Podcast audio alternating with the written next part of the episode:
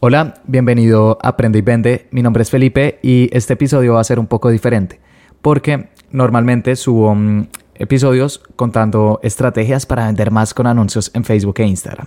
Pero este es una entrevista que hice mm, en otro podcast llamado Freaks del Marketing, que también es sobre marketing digital. Y estuve hablando con dos personas llamadas Jimena y Julián, que también manejan anuncios para otras empresas. El cargo se llama Trafficker Digital, así es como se está llamando hoy en día a esta profesión que hacemos. Y estuvimos conversando sobre cómo es el día a día de una persona que maneja profesionalmente anuncios de otras empresas. Entonces, eh, cuál es mi rutina, cuáles son errores que he cometido en el pasado, cuántos clientes he llegado a manejar máximo, eh, cómo manejo reportes, reuniones, etcétera. Así que si manejas anuncios para otras marcas, estoy seguro que este es un episodio que te va a aportar bastante. Espero que lo disfrutes.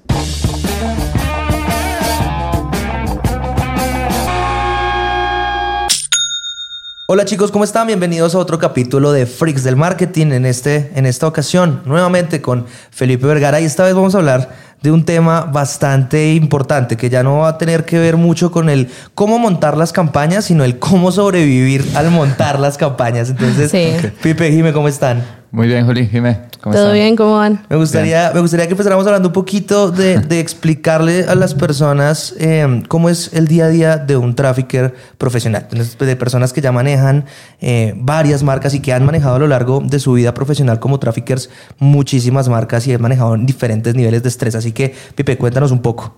Em, bueno. Mi rutina ha cambiado eh, con el tiempo. Eh, constantemente estoy probando diferentes cosas para ver eh, qué me funciona. Entonces, a veces, por ejemplo, en un periodo de, mi vida empecé a trabajar muy temprano a las 6 de la mañana para terminar 3 de la tarde, digamos. No me funcionó.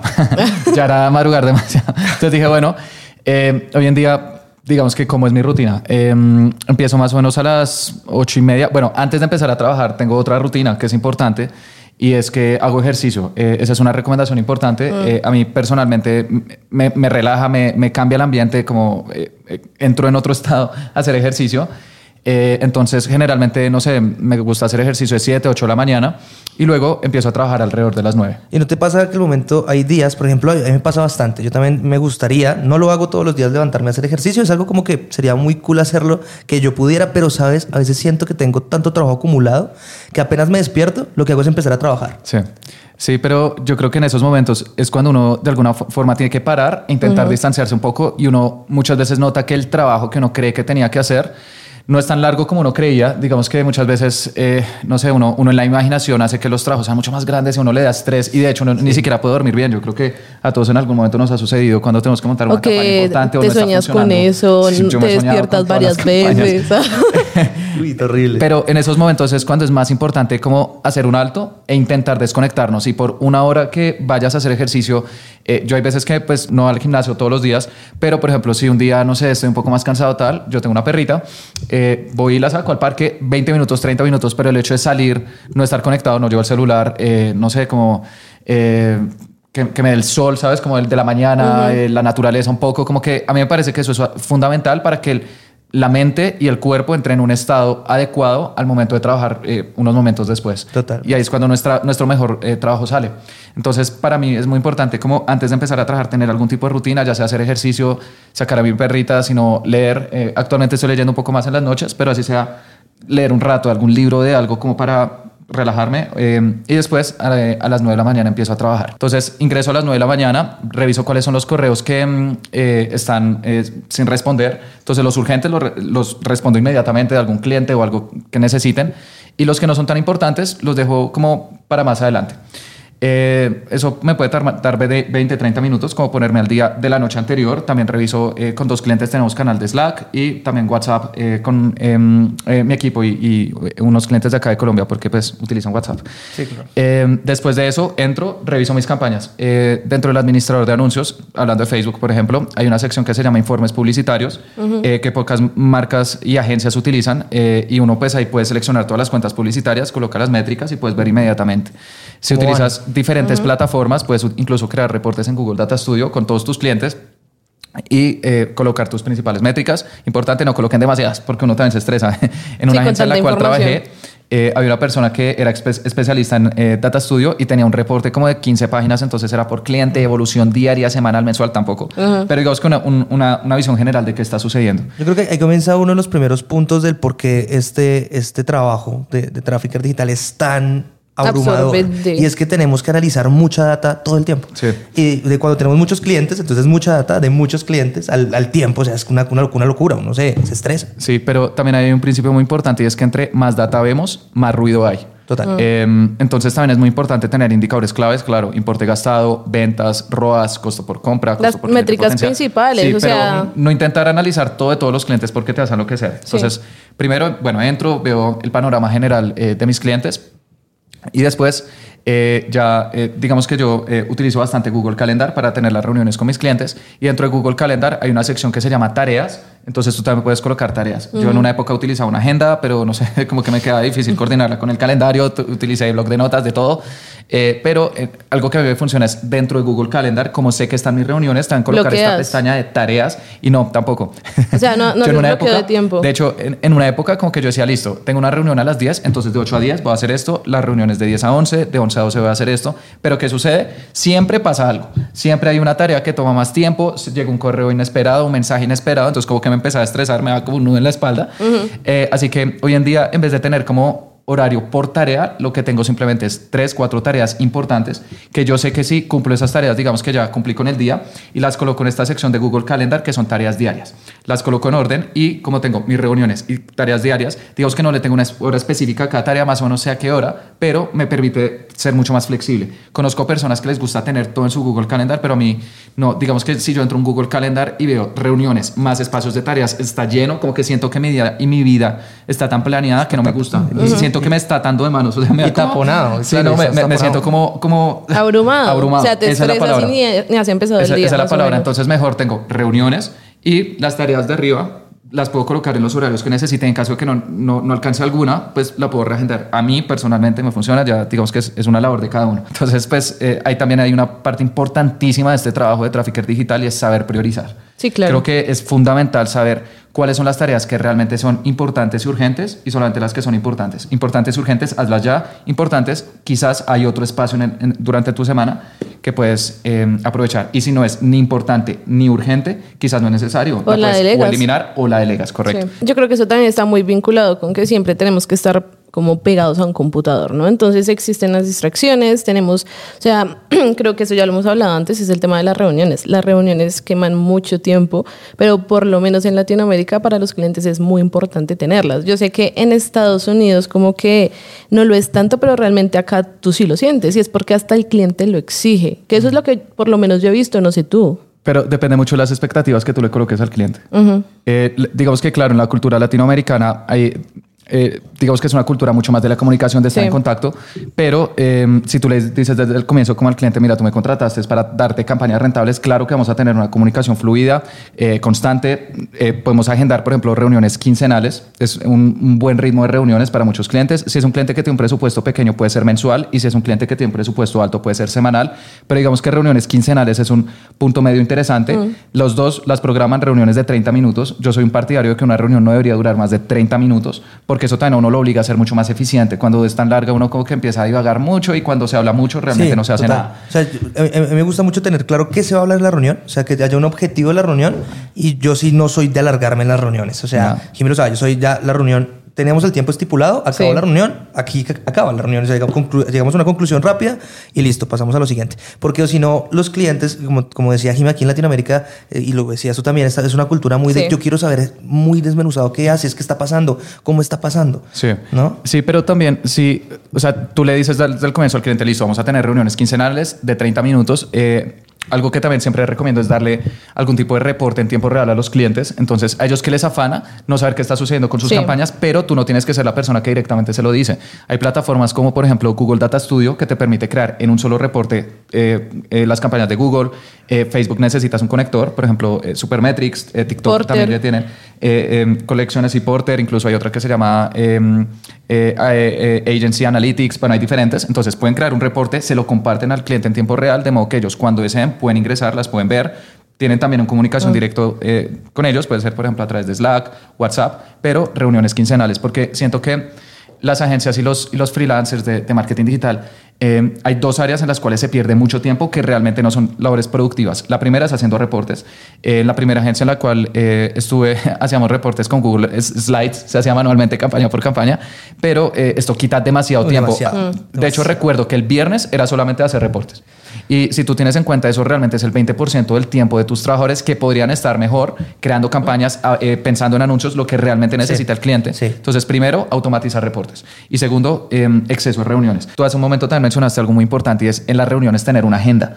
Entonces, eh, digamos que con los clientes es muy importante demostrarles que uno tiene el control de la conversación. Cuando uno entra a una, una reunión y es como, listo, hola, Felipe, Juliana, Jimena, eh, no sé, eh, y uno es como, sí, mira, no, las campañas van así, y como ya, que uno es como que está inseguro y realmente es el cliente el que está liderando la conversación. Ellos se dan cuenta y dicen, bueno, yo te contraté porque tú eres una autoridad en el tema. Ay, ya, te- o sea, como que se resta confianza, Exacto. ¿no? O sea, ya, se- ya es como, bueno, y si esto me está haciendo en la reunión, ¿cómo serán las campañas? Sí, ¿Cómo sí. será el trabajo O sea, que está y- y Yo te haciendo? contraté es para que tú me, o sea, tú eres el experto, ¿no? Sí. Entonces, por ejemplo, algo fundamental también es siempre tener un documento con eh, la agenda. Entonces, eh, pues al menos personalmente con mis clientes siempre es como, hola, un minuto ahí de hablar algo como, oye, ¿y cómo va tu vida? Tu, el clima, la ciudad, en qué hora es? Digamos que ahí generar un poco también de empatía, uno, tres minutos. Y después, listo, va a compartir mi pantalla y uno muestra, por ejemplo, puede ser un Google Doc, Notion, donde sea como una agenda, como KPIs, próximas pruebas y creativos. Entonces, listo, estos son los indicadores, estas fueron las pruebas que hemos hecho recientemente y estos son creativos que podemos probar. Y ahí uno empieza a tener lluvia de ideas con el cliente, pero que si vean que eh, ten- tenemos ese, como esa, esa autoridad para decirles qué hacer, al menos en términos de publicidad digital. Y es muy importante también aprender a controlar el, yo diría yo, el, el- como el genio del temperamento de los clientes en Uf. ciertos puntos. es complicadísimo porque obviamente... No, y es que todos vas son a encontrar súper de todo. diferentes. Exacto, todos somos O sea, personas diferentes y tenemos diferentes genios, diferentes actitudes, pero vas a encontrarte de todo en este mundo, ¿no? Y digamos, hay, hay clientes que se rigen muchísimo más por los datos, ¿no? Entonces, como que hay unas conversaciones que, o sea, como que confían mucho en ti y es como, listo, vamos así, así, así, y súper bien, pero hay otros que se rigen muchos, mucho por los datos y el porcentaje acá y yo no sé qué. Entonces, como que tú ya sabes, entonces en el informe te vas más por esa parte como racional, ¿no? Entonces, demostrarle el crecimiento, demostrarle porcentajes y ese tipo de cosas, pero sí hay que aprender a leer a los Sí. clientes. Sí, hay, hay diferentes tipos de clientes. Hay unos que son mucho más directos. De hecho, eh, yo tuve un cliente que vendía gafas de sol y mm, eh, era una persona que le interesaba poco y nada las campañas. O sea, yo al principio, no, mira, la- pues en, la- en las reuniones, mira los indicadores y estas son las pruebas y era como, bueno, y venta, robas. O sea, quería algo Sí, muy sí, overview. Y lo más chistoso es que a veces teníamos campañas y no era como para estos públicos o campañas, sino que me enviaba los creativos, me decía, fecha, va de esta fecha a esta fecha, promoción, este es el link, ya. O sea, y, era un cliente como tan directo que funcionaba. También, por ejemplo, eh, hay clientes que les interesa mucho más las audiencias. Entonces, algo muy interesante con ellos es como, mira, en todas las reuniones, si tú sabes que a tu cliente le interesan las audiencias, coloca un espacio para hablar sobre audiencias. Yo- yo tengo- Sí. exacto. Compartes pantalla y empiezan a mirar intereses, competidores. Eso al cliente dice, Exacto. interesante. Y hay otros clientes que les interesan mucho más los creativos. Entonces, si tú sabes que a tu cliente le interesa mucho tener sugerencias de imágenes, videos, textos, agrega ejemplos de creativos, biblioteca de anuncios, tendencias. Entonces, también es importante detectar como que le importa al cliente y saberse comunicar eh, Y de forma personalizar la comunicación. Pero, pero independientemente, yo sí creo que ellos tienen que sentir que uno está liderando de alguna manera esta conversación técnica de resultados de anuncios para que sientan que están en manos de un experto. Y es que lo que pasa es que si no, de si, tráfico. si no se hacen estas cosas, uno termina quemado. O sea, por, de hecho es por eso es que uno termina quemado, Sí. porque no tiene pasos, porque no tiene unas guías que, que- Lo que pasa es que yo creo que es muy difícil en, o sea, como trafficker separar el espacio, ¿no? O sea, como realmente separar también el tiempo. La mayoría, pues no todos, trabajamos, por ejemplo, desde la casa. Entonces, eh, el mismo lugar en donde trabajas puede que a veces sea hasta tu misma habitación o es el lugar en donde estás todo el tiempo. Entonces, ¿qué pasa? Que esa separación de tiempos y de momentos se empieza como a borrar de alguna manera. Entonces, es complicado como que el trabajo se te vuelve más extenso. A mí me pasa algo y es que si no estoy haciendo algo, siento que estoy perdiendo el tiempo. Entonces, como que es, es muy difícil. O sea, yo puedo terminar a las 8, pero me quedo hasta las 10 viendo tutoriales o haciendo algo o revisando una campaña que ya revisé 20 veces. o sea, es, es complicado como literal, como ser tan disciplinados de decir, yo termino a las 6 de la tarde y no vuelvo a coger el computador. O sea, creo que para mí eso es lo más Sí, difícil. no, es un reto, es un reto, creo que a todos nos ha sucedido, y no solamente a, a personas que trabajen con anuncios, sino cualquier trabajo remoto, eh, porque mm, digamos que al final donde trabajas también es donde vives muchas veces, entonces recomendación fundamental, trabajar en un espacio diferente al cuarto, si sea en el comedor, en la sala, ir a algún café, para que el cerebro entienda que el cuarto es para descansar Sí. y hay otro espacio para trabajar. Eh, tú también mencionaste algo muy importante y es eh, desconectarse. Pues yo también al principio, no sé, y, y no, y durante mucho tiempo como que estaba todo el tiempo pendiente de campañas y si no acaba entonces listo, videos de YouTube y luego emails y luego artículos y como que eh, termina saturado de, de- de información y un punto en el que literal tuve un burnout. Eh, a, a inicios también de la pandemia eh, estaba trabajando con una agencia y llegué a tener 28 clientes. Y Bueno. ya te, ya o sea, esa, esa es la pregunta que hace mucho te quería hacer y es, ¿cómo haces eso? O sea, por ejemplo, tú cada cuánto optimizabas, o sea, ¿cómo te daba el tiempo para ¿Y los mane- tenías manejar tú? 28 O sea, Sí, no, clientes? 20 28 Solo clientes tú. míos. Y lo más curioso es que había alguien que tenía más, había alguien que tenía 40. Pero Un ¿cómo, compañero mío de México. ¿Cómo se hace acabado. eso? O sea, yo, yo no entiendo. O sea, yo no entiendo tú cómo hacías o cuánto tiempo le asignabas a cada marca. O sea, los procesos de optimización. O sea, ¿cómo lo hacías? Eh, listo.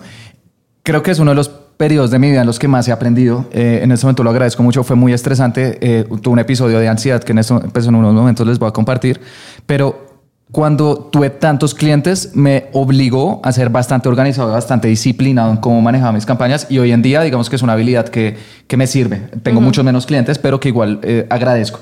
Entonces, cuando yo tenía todos estos clientes, yo decía, listo, lo que hacía era organizarlos de mayor a menor en cuanto nos pagaban, para también tener, listo, hay clientes más importantes, otros menos importantes. Obviamente a todos les pongo cuidado, pero hay algunos clientes que pesan un poco más dentro de la organización. más importancia, Entonces, ¿cierto? lo que, o sea, yo recuerdo que creé un Excel, dije, bueno, tengo todos estos clientes, como paremos, eh, ¿cuánto nos pagan? Eh, la métrica era MRR, MRR, Monthly Recurring Revenue, eh, ingresos recurrentes mensuales. Coloqué listo, este cliente paga 4 mil dólares al mes, este 3.800, 3.500, ta, ta, ta, ta, ta, ta. Incluso había un cliente que pagaba 150 dólares al mes, pero era porque querían una sola campaña de retargeting ahí andando. Entonces yo dije, bueno, o sea, voy a monitorear tus campañas todos los días. Yo entro, reviso cómo están, pero naturalmente es un cliente que necesita menos mantenimiento. Y mm, eh, después dije, listo, estos son los más importantes, los voy a optimizar el lunes. Luego los siguientes, los martes, miércoles, jueves, viernes. Y yo intentaba todos los días al menos revisar, eh, revisar el cliente una vez a la semana. Porque, y también pues tú me preguntaste cuánto tiempo me gusta esperar. Generalmente me gusta esperar entre 5 y 7 días para darle tiempo suficiente a las campañas de que aprendan. Entonces dije, listo, los lunes tengo estos cuatro clientes al día, más o menos optimizado entre 4 y 5 cuentas. Al final de la semana está optimizando entre 20 y 25, pero los otros, pues igualmente les dejaba un espacio. Hubo también veces que me tocó trabajar los fines de semana, pero me tocó ser muy disciplinado en cuanto a qué, eh, a qué clientes le dedicaba a qué día. Y también ahí fue cuando empecé a utilizar eh, plataformas adicionales para llevar un reporte, porque tú con, con tantos clientes, saber las fechas de lanzamientos, de promociones, cuáles son las pruebas que has hecho, eh, digamos que eh, eh, eventos importantes que tienes que tener en cuenta 28 no te da. Entonces, lo que hice fue también crear un tablero en Monday, la herramienta de gestión de proyectos. Creé un tablero por cliente y después iba anotando, listo, eh, eh, para este cliente hice estas optimizaciones y también en una semana, porque a veces que uno no alcanza a hacer todas las optimizaciones porque no hay data, no hay presupuesto o es una idea futuro, uno está esperando algún creativo. Entonces dije, listo, para este cliente, eh, esta fecha hice esto, pero siempre colocaba una parte de ideas adicionales. Y hay veces que también uno cuando está viendo tantas cuentas, uno se dice, bueno, esta empresa vende, por ejemplo, un producto del cuidado de la piel, esta otra empresa vende pijamas Sí. para bebé, pero esto es algo interesante que puedo Exacto, probar. sí. Comenzamos a testear cruzado. Fue un periodo en el que yo siento que me explotó la cabeza en el sentido en que aprendí de muchísimas industrias muy distintas entre sí y también en esta herramienta uno no se puede acordar de todas las ideas y eso es otro aprendizaje que tuve que el cerebro humano es muy bueno para generar ideas pero muy malo para retenerlas. Entonces también es importante tener algún sitio donde anotes cuáles son las fechas eh, las optimizaciones y los futuros testeos o, o pruebas que quieres hacer con tus clientes y así te vas a asegurar que siempre tienes nuevas ideas con tus clientes. Mira que a mí un cliente, un cliente me, me, me dio hace poco, me regaló hace poco una libreta. O sea, era una libreta, es una libreta de propósitos y venía con una libreta más pequeña que es como portátil para escribir lo que, lo que tienes, una muy pequeñita. Me ha cambiado muchísimo porque, claro, es lo que tú dices. A uno se le van ocurriendo ideas de las marcas Se de un momento a otro. Exacto. Y se te olvida. Entonces, tú, pum, de una vez lo anotas y cuando vuelves a revisar dices, mira, esta vaina es importante, esta vaina la voy a hacer. Claro. Y esa, esa parte también es muy importante porque si uno no tiene una organización con sus propias ideas, con su propio criterio, al momento de que va a hacer las campañas, tú vas a comenzar a repetirte y hacer lo que ya te funcionó. No, además que, o sea, manejando 28 clientes, por ejemplo, en tu caso, a ti no se te va a quedar todo lo que dicen en las reuniones, por No, no, no. ejemplo. Entonces, yo he usado muchas veces, no sé, cuadernos y esa vainas, pues pasé al iPad, pero ahorita estoy full Notion. Entonces, en Notion puedo dejar ahí todo anotado. Entonces, como lo tengo separado por marca, yo ya llego a la reunión y le digo como, no, ven, hace ocho días revisamos esto, o me dijiste esto, esto y esto, ¿qué ha pasado? Claro. Tengo estas tareas pendientes y ahí ya tengo todo organizado. Eso es súper importante, Ajá. que el cliente sienta que uno está pendiente, pero uno debe llevar algún registro. Sí. Y también, eh, por ejemplo, yo también tenía notificaciones de fechas importantes, entonces revisaba mi calendario, tengo que hacer esto, no, eh, Monday, no, eh, Monday, eh, tengo que hacer esto y me permitió organizarme. Eh, fue un periodo que es como que a, a uno la vida le- lo pone retos terrible. y o pasas o te quedas. Entonces, siento que eh, aprendí muchísimo, me organicé muchísimo, pero también fue muy estresante una semana en la cual eh, literalmente me fui a parar y no tenía energía, estaba en la cama tan cansado que yo dije, marica, me dio eh, alguna enfermedad, me pasó algo, eh, me hice pruebas y la verdad el diagnóstico era ansiedad y estrés. No, Entonces, es que yo creo que puede generar también un punto en el que tú digas como puede ser un, un- un punto de inflexión en el que estoy tan quemado que no quiero volver a hacer esto. O sea, Sí. no quiero seguir siendo trafficker, no quiero volver a trabajar con Sí. marcas. No, y este, este trabajo requiere cierto nivel de pasión, un nivel de pasión muy Sí, alto. porque las personas que quieran empezar a trabajar en esto, no sé, porque vieron algún video de YouTube y alguien promete miles de dólares o resultados rápidos, desde ya les digo, no lo hagan. Ah. Sí. no lo hagan porque se van a quemar, se van a pegar una estrellada. Este es un trabajo muy divertido, muy, eh, que efectivamente te puede dar muy buenos ingresos, pero que además también requiere un nivel de disciplina alto. Es un trabajo remoto, tú no estás compitiendo con personas de tu ciudad o de tu país. Realmente la competencia hoy en día, ya en temas digitales, es casi que global, entonces requieres estar eh, constantemente actualizado. Y creo que la única forma en la cual puedes durar eh, en esta industria para ya empezar a obtener resultados consistentes es porque también hay un componente que te gusta, que te llama la atención y que se ajusta a tus Y es habilidades. que lo hablábamos un poco antes de, antes de empezar a grabar el podcast y era que un año en esta industria que valía 10 en cualquier otra. Sí, sí, sí. Es una locura. Pero- Pero yo, yo creo que, que tú dices algo muy importante y es el tema de la pasión. O sea, Sí. es como repitiendo un poco lo que mencionabas, digamos que el interés por el marketing digital ha crecido muchísimo, pero muchísimo. Entonces, Julia ahorita decía, como no, me han dicho mucho, quiero aprender y yo no sé qué, pero también te decía a ti que es por las razones equivocadas. O sea, esto no es fácil, o sea, esto no es como que estamos en la casa con el computador ahí en la sala. En la piscina. Eh, la sí, piscina, en la sí. piscina, porque Sí. también venden esa idea que sí se puede viajar, que eso también lo estábamos hablando ahorita, pero realmente tú tienes que tener mucha disciplina y pasión. Si a ti esto no te gusta, no vas a aguantar. Digamos que esa variable que te guste, que sientas pasión y que te guste aprender es muy importante. Sí, ser autodidacta Porque es esto siempre está avanzando, o sea, tú no te puedes quedar con algo. O sea, nosotros aprendimos como muy de la mano eh, y las cosas han cambiado radicalmente, o pues no radicalmente, las bases se mantienen, pero ha cambiado mucho en la plataforma. Pero creo que los mejores traffickers eh, son los que combinan dos tipos de habilidades. Habilidades técnicas para saber muy bien cómo funcionan las plataformas, cómo sacarles el máximo provecho, bueno, conocimientos en general de publicidad digital, pero también tienen habilidades blandas Sí. para saber tratar muy bien a un cliente.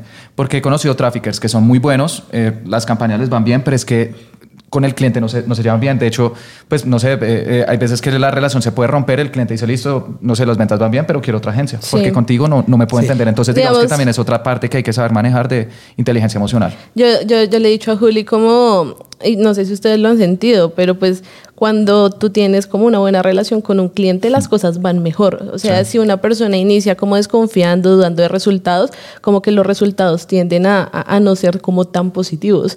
Y de igual manera, como que eh, la, la energía que tiene el cliente, como que también se te impregna. Es como, como que tú Sí, puedes no, eh, tener un día súper bueno y tienes una reunión con alguien, es como, no, parece, o sea, ya, Sí, sí, sí. me la doy. No, y cuando uno se lleva bien con el cliente, le gusta, eh, se entienden, es más fácil generar ideas porque hay una afinidad, una empatía, entonces también hay que trabajar esas habilidades blandas. Sí, eh, hay un dicho que dice, la rutina te hace libre, porque cuando tú tienes una rutina, ya digamos que el cerebro se libera todos los días de estar pensando, ¿hoy qué hago? Sino que ya como que automatiza Son ciertos hábitos y ahí el cerebro se puede enfocar en esas otras Y se ahorra energía. Y por ejemplo, a ti te gusta leer, perfecto, a mí también me gusta muchísimo, pero algo que aprendí es que no todos los libros tienen que ser de marketing o de negocios. Exactamente. Porque uno dice, no, me va a relajar, entonces voy a ponerme a leer un libro de marketing. No estás, Sí. no estás descansando, lo que estás haciendo es consumiendo información en otro tipo de formato. Entonces, hay que aprender de marketing y leer libros, claro que sí, hay unos excelentes, pero también es bueno leer a veces novelas. Eh, hace poco me leí una novela de Edgar Allan Poe, que son libros de terror, eh, y, y también como que uno lo mete en otro, en otra, en, en- en otro, otro ambiente, ámbito. y luego cuando uno llega otra vez a revisar las campañas, está recargado. No, y te distrae. Y de hecho yo, yo concluiría, para ir concluyendo chicos, porque podemos durar acá Ah. horas hablando. Eh, y eh, pues, esperamos, Pipe, volver a tenerte en otro podcast para seguir tocando, tocando estos temas y tocando muchos otros temas que, que pues, van a ser de importancia para la gente que nos escucha, para nuestra audiencia y para tu audiencia también. Es otro, un formato diferente para que lo puedan escuchar. Y es que si quieren seguir escuchando más de, lo que piensa y de la, técnica de Felipe en marketing y de todo lo, que está pasando en el mundo en marketing digital, vayan a sus redes sociales. Eh, Pipe, ¿cuáles son? Eh, bueno, en eh, YouTube eh, y en Facebook, Instagram aparezco como Felipe Vergara. Ahí me pueden encontrar y también tengo un podcast que se llama mm, Aprende y Vende. Ahí está, ahí está. Entonces yo creo que yo, para que cada uno hagamos una pequeña conclusión, yo lo definiría esto en dos palabras, organización y distracción. Abruma bastante. Y si tenemos una buena organización y distracciones claras para no estar todo el día pensando en lo mismo, vamos a pasarla un poco mejor en las campañas. Sí, sí, no, y yo estoy completamente de acuerdo con tu eh, conclusión, es em, tener unas rutinas para poder trabajar bien, eh, mantenernos organizados, pero tener espacios en los cuales podemos hacer actividades completamente distintas. La mente necesita Sí. esos espacios de esparcimiento. Yo creo que es importante como que lo, o sea, el imaginario que tenemos de nosotros no sea solo de trabajo. O sea, recordar que hay una vida más allá, que también tenemos que compartir con nuestra familia y ese tipo de cosas y pues llegar a ese punto en que no te pueden decir nada porque te pones de mal genio, que estás súper irritable, eh, es muy triste, o sea, es triste. Entonces, como cuidarnos y no permitirnos llegar allá. Bueno, muchachos, muchísimas gracias por escucharnos y vernos un capítulo más de Freaks del Marketing. Nos vemos en el siguiente y que tengan todos excelente semana.